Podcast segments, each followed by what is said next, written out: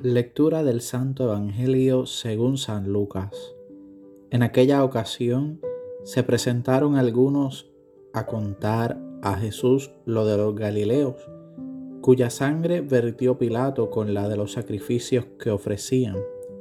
Jesús le contestó, ¿piensan que esos Galileos eran más pecadores que los demás Galileos porque acabaron así?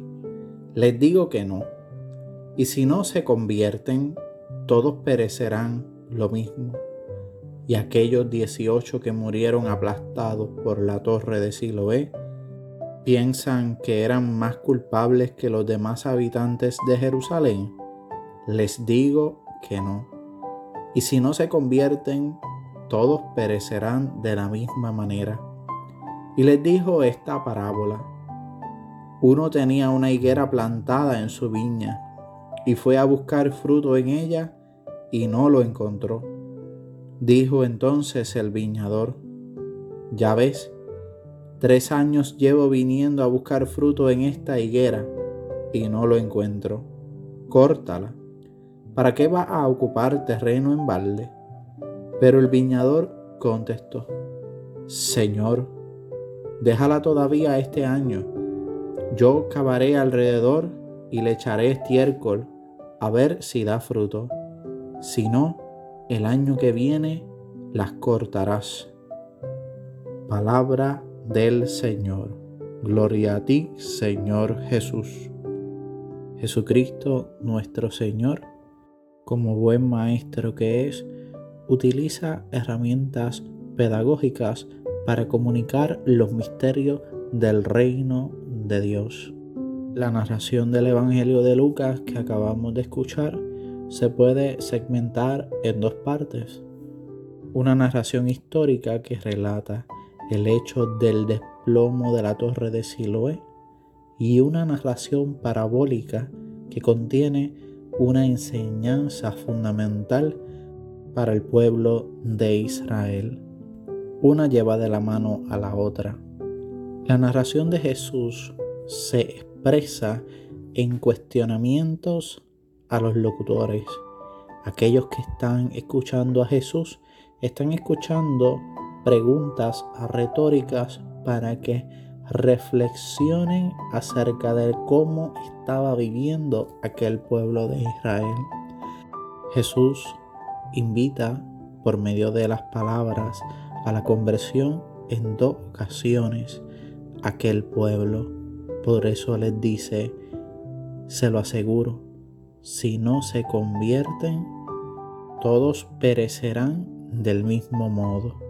Aquellas personas murieron aplastadas por la torre de Siloé que se desplomó y los mató.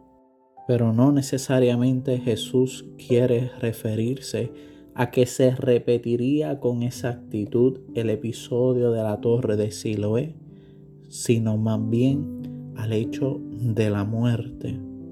Si aquel pueblo no se convertía a Dios, realmente iba a andar en la muerte sin remedio.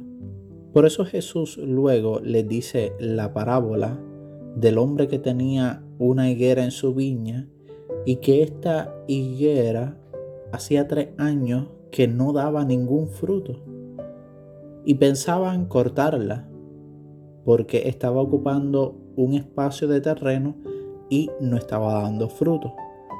Pero decidieron luego darle una oportunidad, cavarle alrededor, echarle abono a ver si daba fruto. El viñador decidió darle una oportunidad a la higuera para ver si daba algún fruto. En esta parábola Jesús está retratando aquel pueblo, un pueblo del cual se esperaba un fruto de conversión, un fruto de fidelidad a Dios en cumplimiento a la alianza. Pero en el tiempo esperado aquel pueblo de Israel no supo dar este fruto de la conversión. Por eso Jesús en la primera parte del Evangelio les dice en dos ocasiones, se lo aseguro, si no se convierten, todos perecerán.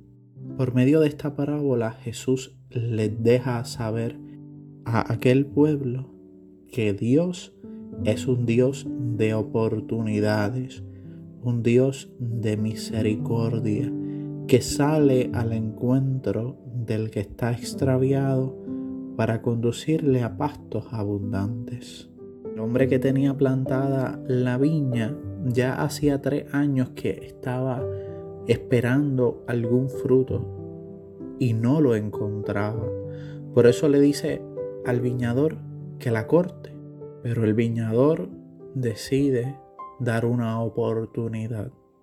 Aquí se ven reflejadas dos actitudes muy concretas, la de los hombres y la de Dios. La de los hombres reflejada en el dueño de la higuera, que dio un término para que aquella higuera diera fruto, pero no lo dio.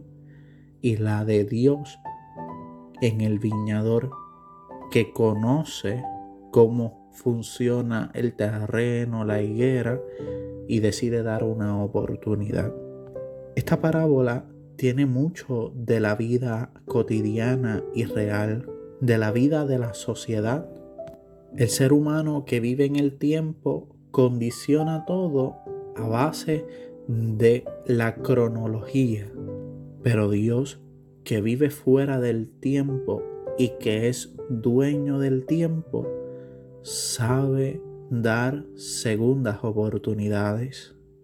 No pocas veces puede suceder que se pierda la esperanza, quizás en alguna persona, en la humanidad, en las instituciones humanas.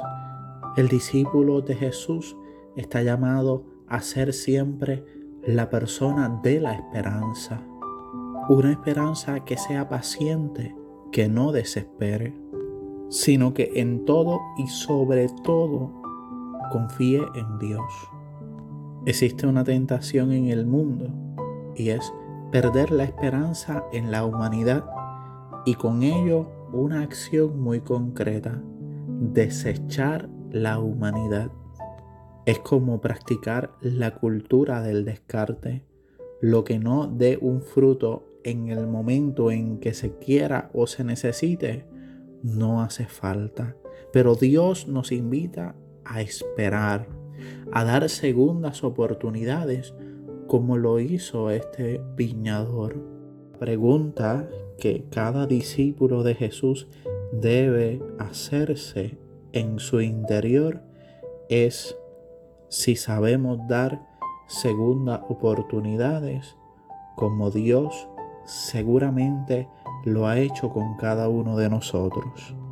O si por el contrario ante la infertilidad de alguna acción de algún hermano o de alguna persona, descartamos al instante.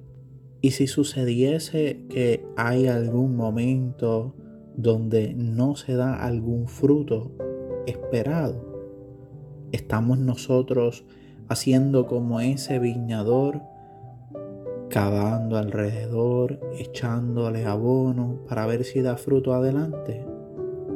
Esa acción para el cristiano se traduce en la caridad, en la escucha, en el acompañamiento.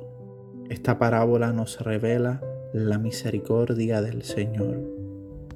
Nuestro corazón debe estar alegre, contento y exultante porque nuestro Dios es el Dios de las oportunidades que siempre espera de nosotros un fruto abundante.